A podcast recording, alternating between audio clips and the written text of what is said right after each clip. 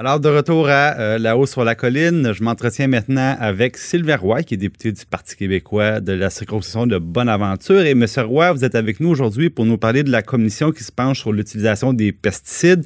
Rapidement, on se souviendra que M. Louis Robert, qui euh, travaillait dans le fond, qui était un fonctionnaire, qui était aussi un, sonneur d'alerte, euh, qui, au lieu d'être écouté, avait été congédié lorsqu'il avait reproché, en fait, aux instances publiques d'écouter davantage l'industrie que de protéger le public. On le sait, il a fallu que le, gouvernement euh, le, remette dans ses fonctions. Et maintenant, euh, je pense que c'est intéressant de voir l'Assemblée nationale, donc tous les partis qui se penchent sur cette problématique-là.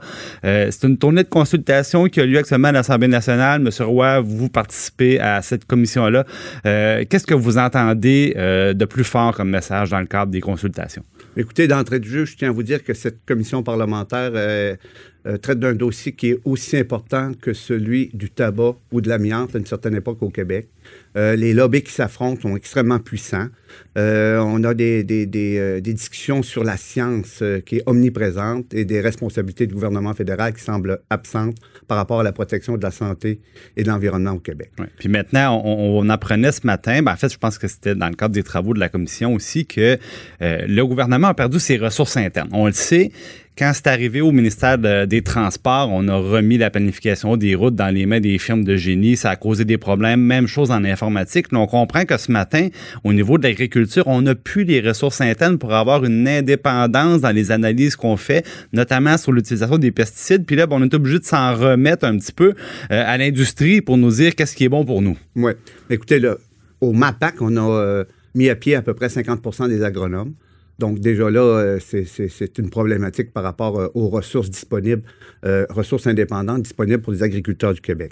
ce qu'il faut comprendre, c'est que l'Agence de réglementation antiparasitaire fédérale, c'est elle qui a l'autorité pour autoriser ou non autoriser, c'est-à-dire homologuer des pesticides au Canada. Et par ricochet, le gouvernement du Québec, via le MAPAC, va acquiescer à l'homologation de l'ARLA. Donc, Donc, dans le fond, on suit, nous. On suit. On s'accroche à la liste fédérale. La euh, juridiction fédérale. Il n'y a, pas de contre-perspective euh, au Québec qui est faite pour voir si euh, vraiment les risques sont bien connus.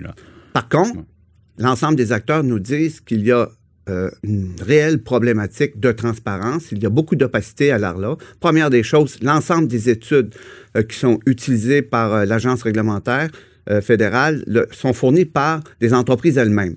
Donc, les études des chercheurs indépendants ont peu ou pas de place et ont une autre euh, son de cloche et, et lèvent un drapeau par rapport à la toxicité des produits. Donc, euh, dans le fond, c'est un petit peu comme si lorsqu'on est malade, on se dirige à la pharmacie, c'est comme si euh, le remède était vendu par la pharmaceutique plutôt que par le pharmacien. On se dit il y a peut-être un petit problème d'indépendance.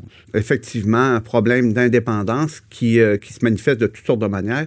Hein, actuellement, les puis surtout, bon, c'est encore plus complexe, il y a beaucoup d'agronomes qui travaillent pour les entreprises de pesticides qui font des prescriptions. Mais, et, ils bénéficient, bénéficient d'avantages pécuniers s'ils vendent plus de, glyphosate.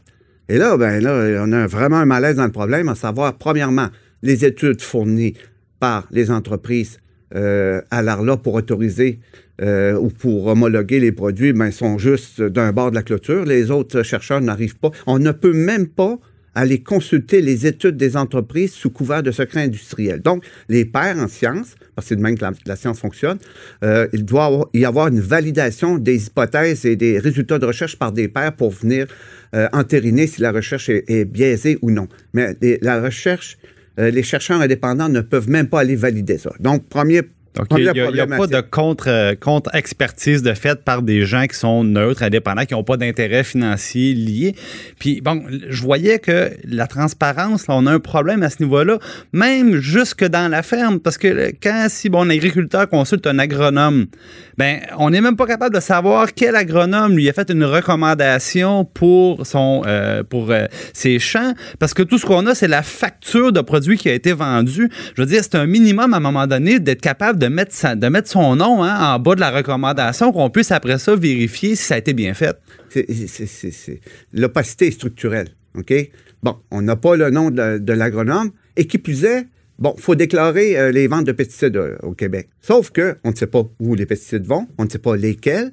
Euh, et dans ce contexte-là, puis les, modalités sont de 0 à 1000 tonnes, etc. Écoutez, c'est des échelles qui, ne servent à rien. Les chercheurs peuvent absolument rien faire. Parce que si on avait un registre de vente et d'utilisation de pesticides en fonction de où est-ce qu'on applique ça, quelle, quelle méthode et quel, quel produit on applique, on pourrait faire des études épidémiologiques et un suivi environnemental sur les effets des pesticides sur la santé et l'environnement. Si dans une région X, euh, on a des cas euh, euh, de maladie de Parkinson, d'autisme et, bon, ce sont des hypothèses qui, qui, qui sont véhiculées actuellement, plus, plus prégnantes dans ce coin-là, on pourrait faire des liens plus plus importants et plus scientifiquement valables. Actuellement, on patauge dans, la, noirceur totale et euh, on n'arrive pas à avoir ces données-là et on, ne les fournit pas et on ne sait pas pourquoi. Bon, maintenant, en terminant en quelques secondes, M. Roy, euh, vous êtes en commission, vous entendez aussi vos collègues des autres partis. Est-ce que vous êtes confiant pour la suite des choses? J'ose espérer que cette commission-là ne sera pas un exercice de relations publiques, mais va s'exprimer dans la réalité par un budget en recherche et développement pour faire une transition vers une, agriculture euh, euh, plus biologique et que le gouvernement euh, va, déboucher les sommes pour faire la transition pour, pour bon, du conventionnel au biologique. Parce que c'est un débat de société, c'est un enjeu de santé publique et environnementale euh, qui est extrêmement important pour l'avenir, je dirais, de la santé de la population et la qualité de nos terres. On suit ça attentivement, notamment ce soir avec euh, l'agronome Louis Robert. Merci beaucoup, Monsieur Roy, et on, reviendra faire un bilan possiblement euh, plus tard lorsqu'il y aura un projet de loi, puis on verra les solutions qui seront apportées. Ça m'a fait plaisir. Au revoir, M. Gibault.